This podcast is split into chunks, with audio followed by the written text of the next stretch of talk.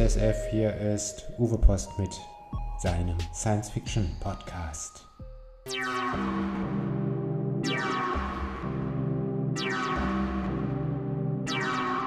Post SF wird präsentiert von Komm ich heute nicht, komm ich morgen, dem einzigen Sextoy mit eingebauter Zeitmaschine. Bestellen Sie Ihr Exemplar jetzt und schicken Sie es gestern zurück.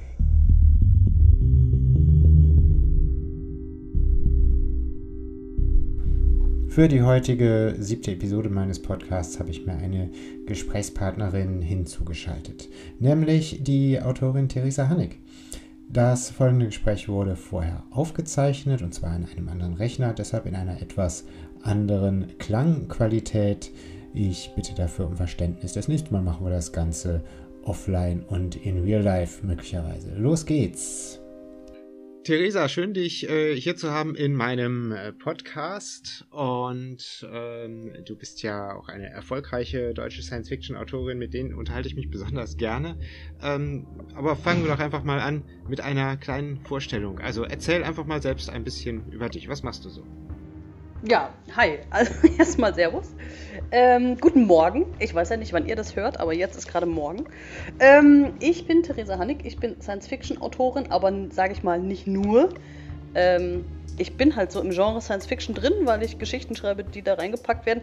Ich schreibe aber auch andere Sachen. Ähm, Im Augenblick ist ein Mystery-Thriller von mir draußen. Wer den mal gerne lesen möchte, äh, sehr gerne. Der heißt König und Meister.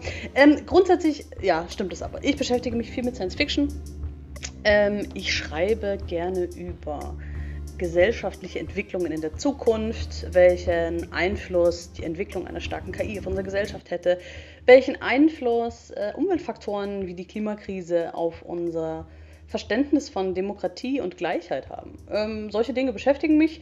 Außerdem bin ich viel in Bereichen Zukunft der Arbeit unterwegs. Äh, und dann bin ich natürlich auch ganz engagiert bei den Frauen in der Science Fiction, denn man hört es an meiner Stimme, ich bin eine Frau und ich finde, dass Frauen in der Literatur und vor allem in der Science Fiction sichtbarer sein müssen.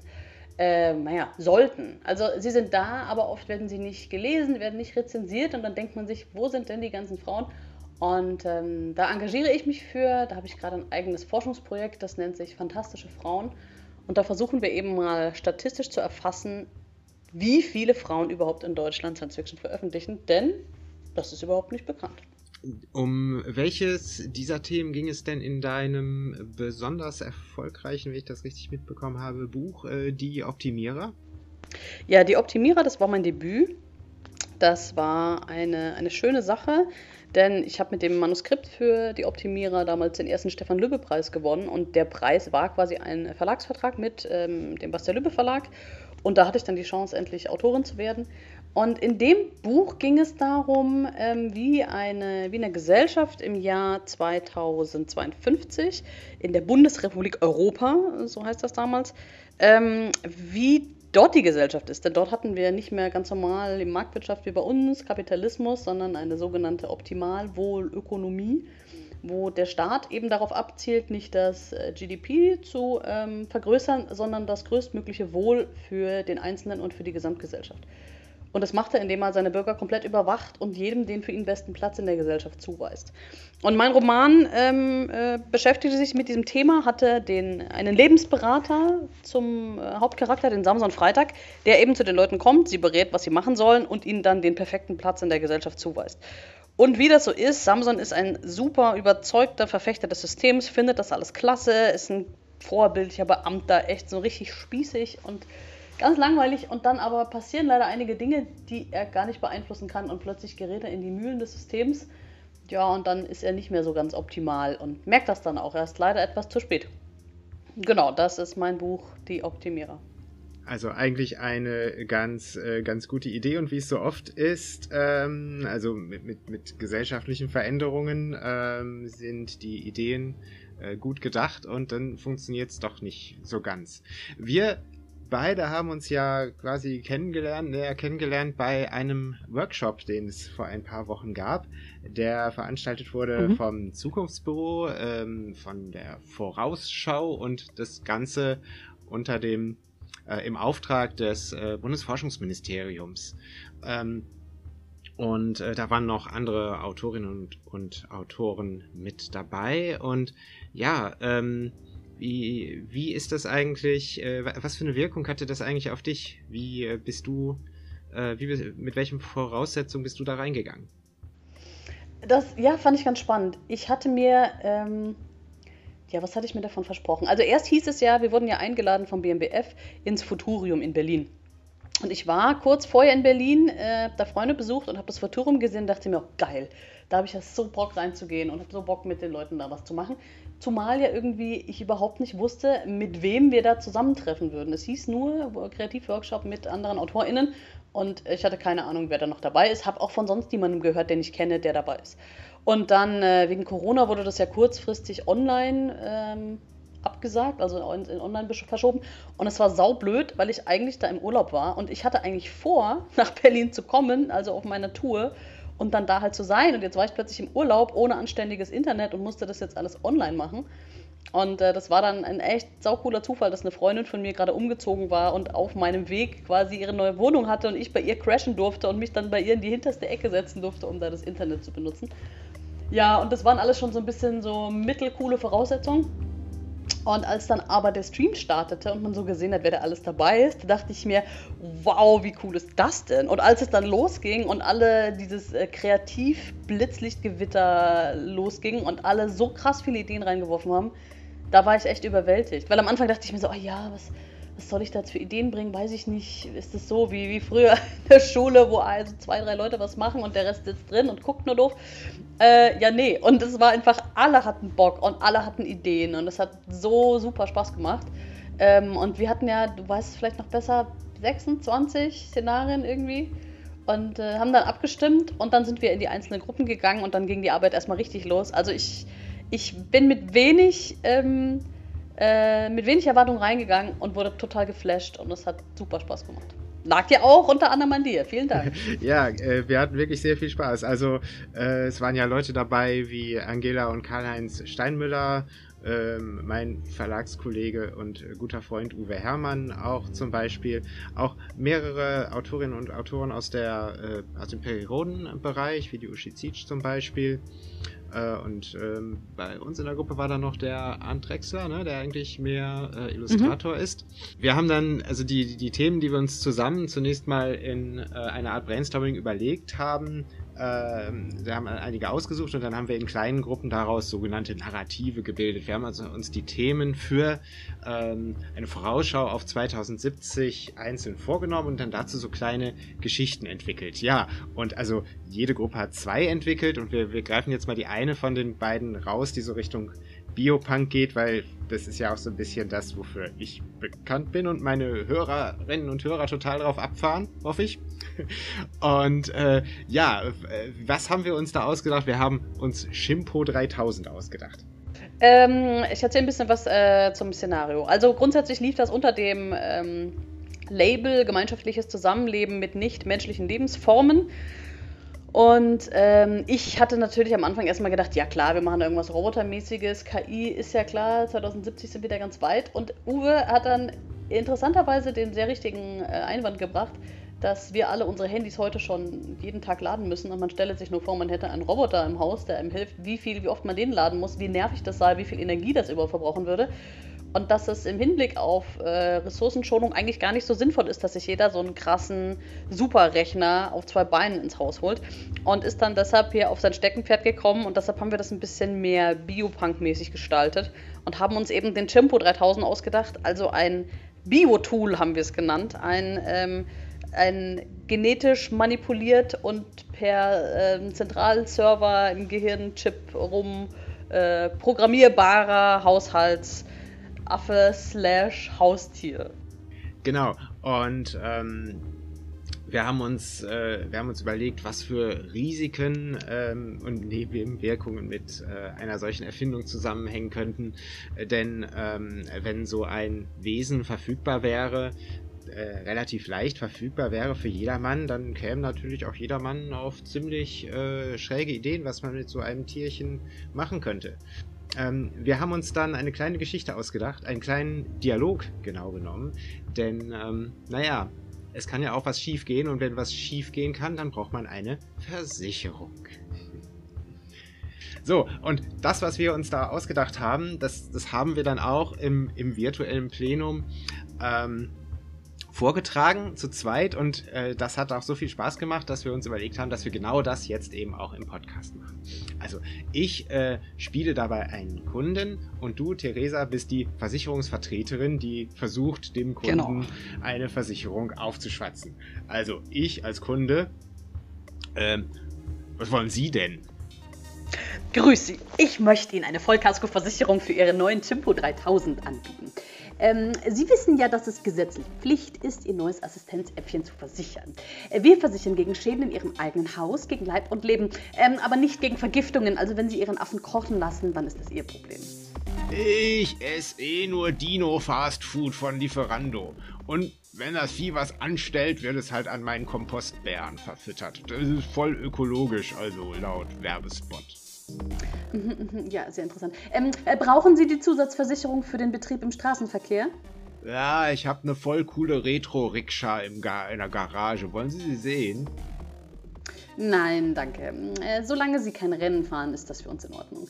Ähm, dann noch eine Sache. Sie haben ja sicher die Nachrichten verfolgt. Ähm, Biotool Ransomware, Sie wissen schon. Ähm, und diese verrückten Aktivisten, die Biotools klauen und behaupten, sie wären der, der neue Spartakus. Also ich empfehle Ihnen dringend die Zusatzpolice über einen Ersatzaffen. Falls dieser hier entführt, gestohlen oder beschädigt wird oder die neuronale Integrität. Ähm, ich dachte, Sie sind eine Billigmarke. Also eigentlich soll das Äffchen hauptsächlich auf meine Tochter aufpassen, wenn ich mal zu Rikscha-Rennen gehe. So. Ich verstehe. Dann brauchen Sie auf jeden Fall einen Jugendschutz-Content-Filter. Wir hatten letzte Woche ein Äffchen, Äffchen, das seinem Kind die Geschichte von Free Willy erzählt hat. Und daraufhin hat das Kind dann das Äffchen freigelassen. Äh, ich, ich meine, weggeschickt. Und die Loyalitätssperre aufgehoben, damit das Ding Gleichberechtigung lernt. Gleichberechtigung für Biotools äh, gibt es hoffentlich niemals. Man stelle sich nur vor, Versicherungsvertreter Äffchen, die machen können, was sie wollen oder so.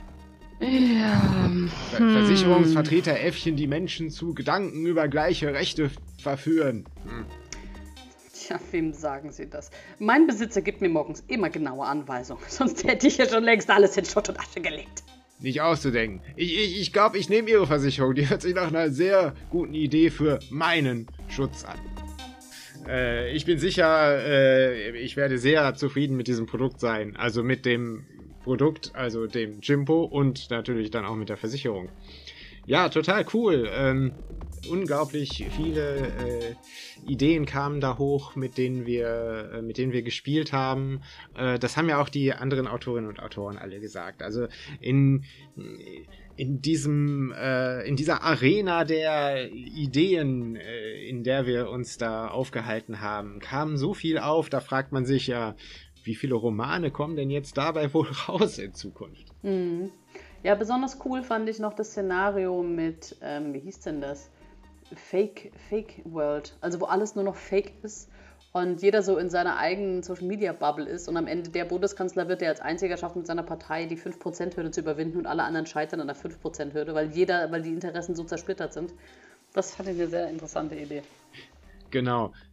Abgesehen von den äh, Romanen oder kleinen Geschichten, die vielleicht bei diesen ganzen Ideen dabei rauskommen, haben wir uns aber auch schon gefragt, was denn eigentlich der Sinn der ganzen Sache ist. Da muss man ja auch ganz ehrlich sein, das Forschungsministerium ähm, man muss sich das auf der Zunge zergehen lassen, ja, lädt Science-Fiction-Autoren und Autorinnen ein, die sich etwas über die Zukunft im Jahre 2070 überlegen sollen. Wohlgemerkt, eine, ein Bundesforschungsministerium, das äh, gerade jetzt neu besetzt wird und die Legislaturperiode dauert ja nur vier Jahre. Also man versucht da irgendwie wirklich nach vorne zu schauen, äh, dann, dann wird da diese Agentur beauftragt und so, das kostet ja auch alles Kohle, ne? Äh, hätte es jetzt nicht gereicht, mhm. wenn die Forschungsministerin, die Scheidende, ähm, nicht mal ein paar von unseren Romanen gelesen hätte? Nee, glaube ich nicht. Also ich war jetzt in den letzten, in den letzten Jahren an mehreren solchen Projekten beteiligt. Also das war tatsächlich das dritte vom PMBF geförderte. Also die machen da tatsächlich schon ziemlich viel. Gerade was so ähm, Zukunft der Arbeit betrifft, da war ich an einigen Sachen beteiligt. Und die nutzen einerseits eben die wissenschaftliche Aufbereitung, Zukunftsforschung, aber eben auch das Mittel eben der ähm, Geschichte, also Gesch Leute Geschichten schreiben lassen und die dann wiederum analysieren um sich so große Gedanken zu machen. Also du hast ja in der Zukunftsforschung so verschiedene Arten, wie du rangehst, relativ nahe Zukunft, dann große Megatrends und dann irgendwie komplett offen, was so in den nächsten 100 Jahren passiert.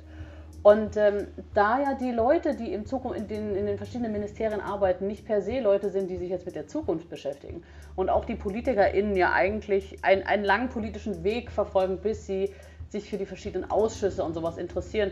Also finde ich das schon ganz gut, dass du das als ein ähm, Brennglas hast, um uns ExpertInnen im Bereich Science Fiction dazu zu bringen, die Ideen, die uns beschäftigen, wirklich zu konzentrieren und denen zu geben. Weil die haben ja auch nur 24 Stunden am Tag Zeit und die haben tausend andere Themen. Und wenn denen jetzt gesagt wird, beschäftige dich mal ähm, mit der Zukunft, lies mal zehn Zukunftsromane, zehn Science-Fiction-Romane, dann sagen die ja, okay, in den nächsten 20 Jahren vielleicht. Also ich glaube schon, dass das ein Weg ist, ähm, Ideen vor, voranzubringen und in die Politik reinzubringen weil eben äh, ja für jedes Thema eben nur so und so viel Zeit da ist. Und ich finde es cool und ich hoffe, dass auch mehr solche Veranstaltungen stattfinden. Ja, ähm, auffällig dabei ist ja, dass wir, ähm, wenn wir so an die nahe oder mittelnahe Zukunft denken, ähm, natürlich nur einen Teilbereich der Science Fiction abdecken. Und äh, da, wir haben jetzt nicht groß von äh, Weltraumschlachten und Aliens oder Zeitreisen geredet, sondern was wir so haben, ist das, was, was einige Kollegen so als Future Fiction äh, bezeichnen. Also eine möglichst realistische Nahzukunftsvision. Äh, was, was glaubst du denn, was in den jetzt nicht äh, 50, aber in den nächsten 10 Jahren für wichtige Megatrends oder wichtige Ereignisse ähm, unsere, unser Zusammenleben prägen könnte? Hm, also ich glaube, ja, es gibt, es ist immer so die Frage, was glaube ich und was hoffe ich. Und ähm, das geht dann irgendwann ineinander, weil ich denke, dass diverse notwendige, Dinge, notwendige Entwicklungen einfach nicht aufzuhalten sind. Also ich glaube schon, dass wir mit der zunehmenden Digitalisierung und der, dem, der Verbreitung von künstlicher Intelligenz in verschiedenen Entscheidungssystemen sehr viele Arbeitsplätze verlieren werden. Und ich meine es nicht hier Skynet-mäßig, sondern das, was wir heute schon haben. Kennst es ja selber. Äh, in Personalbüros hast du das schon. In ähm, irgendwelchen auch höher gelegenen wirtschaftlichen Entscheidungsprozessen hast du immer mehr KI-gestützte Sachen. Das heißt, es sind jetzt nicht mehr nur die, die ähm, geringen und mittler, mittelqualifizierten Arbeitsplätze, die verloren gehen, sondern auch ganz oben werden Arbeitsplätze verloren gehen, aber es werden auch ähm, Leute sich quasi in ihren Entscheidungen immer weiter eingeengt fühlen. Also es wird dann einen ganz großen Fortschritt in der KI geben und das ähm, das, das wird zu einer, wie so schön heißt, Disruption führen, die, glaube ich, dazu führen wird, dass wir extrem viele Arbeitslose haben und dementsprechend auch wieder dazu führen muss, dass wir eine Art bedingungsloses Grundeinkommen einführen werden. Wie das genau funktioniert, da gibt es ja verschiedene Ansätze. Ähm, ich glaube, dass das sein muss, zumal du mit diesem bedingungslosen Grundeinkommen auch ganz gut CO2-Zertifikate ähm, verknüpfen kannst, die wir auch einführen müssen, um irgendwie in absehbarer Zukunft klimaneutral zu werden. Denn wenn wir das nicht tun, sind wir eh verratzt. Also wir müssen einfach ganz, ganz, ganz, ganz, ganz schnell äh, aus der Kohle aussteigen, klimaneutral werden, unsere ganzen Heiz- und Systeme umstellen, unsere Mobilität umstellen. Also eigentlich sind wir bereits total in der Zeit des Umbruchs. Und äh, da werden wir uns, also ja, wenn man dann alles, wenn man alles anguckt, was ja gerade schon im Laufen ist, dann kann er mir fast nur schwindlig werden. Also wo wir 2030 rauskommen, das ist schon, schon sehr spannend. Und das ist, äh, weil du die äh, KIs genannt hast, äh, hauptsächlich ja so Mustererkennung, äh, maschinelles Lernen. Ähm, Meinst mhm. du nicht auch, dass man, dass man sich da nicht zu sehr darauf verlassen darf, dass man schauen muss, wie man das Ganze eventuell sogar einschränkt? Denn das kann ja auch programmierte Diskriminierung bedeuten. Da kennen wir ja ganz viele Fälle von irgendwelchen ähm, Algorithmen, die, äh, ja, sagen wir mal, in den USA bei Einstellungsprozessen äh, Schwarze systematisch benachteiligen, ja, aufgrund dessen, was der Algorithmus gelernt mhm. hat. Und nicht zuletzt solche Algorithmen verbrauchen ja wahnsinnig viel Energie. Ja, das mit der Energie ist eine Sache. Also das, das, ist, das sind lauter so Probleme, die ineinander greifen. Ich meine, grundsätzlich haben wir auf diesem Planeten genug Energie, wir müssen sie halt nur nutzen.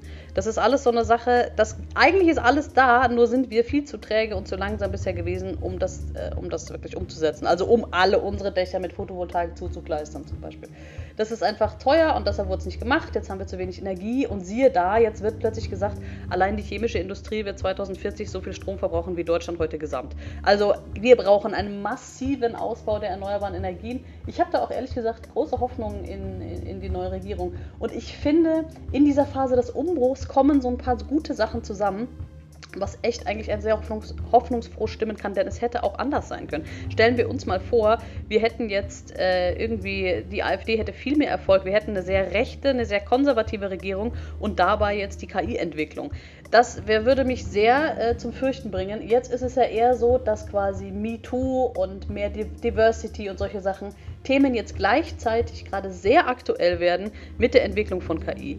Und ich weiß nicht, ob du die kennst, eine, eine super tolle Frau, das ist die ähm, Professor Katharina Zweig, die ist in in ähm, Kaiserslautern macht, da hat er einen Lehrstuhl für Sozioinformatik. Da geht es eben genau darum, wie du, welche Voraussetzungen du schaffst, um künstliche Intelligenzsysteme zu trainieren, wie du das machst, damit das mit unseren Moralvorstellungen übereinstimmt und dass du quasi nicht am Ende in einer Gesellschaft rauskommst, die durch die KI in, in gut und schlecht geteilt wird oder in, in weiß und Rest diskriminiert. Ähm, und das ist total wichtig. Deshalb auch wieder so cool, dass die BMWF sich mit solchen Sachen beschäftigt und dass solche Leute wie die Frau Zweig in, den, in die Enquete-Kommission berufen werden für KI. Dass ähm, man eben sagt, es ist ganz wichtig, welche wer diese, diese, diese Algorithmen programmiert. Es ist ganz wichtig, mit welcher äh, Lern, mit welchen Lerndaten die gefüttert werden. Dass da eben geguckt wird, dass du nicht schon Daten, in denen Leute diskriminiert werden, reinfütterst, weil dann kommen wieder nur Handlungsanweisungen raus, die wieder nur Menschen diskriminieren. Also das ist eine ganz, ganz interessante Zeit und eine ganz interessante Sache, dass wir da auch als Science-Fiction-AutorInnen Gehör kriegen, dass wir da warnen, dass wir da aufklären ich lese ja auch an Schulen, rede mit den SchülerInnen darüber, versuche da ein bisschen ein Bewusstsein für schaffen, was das bedeutet, ähm, ihre, was, wofür Big Data genutzt wird, warum das interessant ist jetzt auch für die KI-Entwicklung, was sie da mit, ihrem, mit, mit Datenschutz oder Datensouveränität, was das für sie bedeutet. Also du siehst, ich könnte da unendlich reden, das ist ein riesengroßes Feld und ich glaube, ähm, wir sind da irgendwie so am, genau am Puls der Zeit und ich freue mich sehr, dass wir da auch entsprechend mitwirken dürfen und nicht nur so als kreative Leute daneben sitzen und sagen, oh mein Gott, wo läuft die Welt hin? Sondern ich habe gerade echt, ich habe so eine Aufbruchstimmung. Ich habe Bock, Hoffnung zu haben. Ich habe Bock, dass wir das alles hinkriegen. Genau, das ist wirklich, ähm, das ist wirklich ein schönes Schlusswort.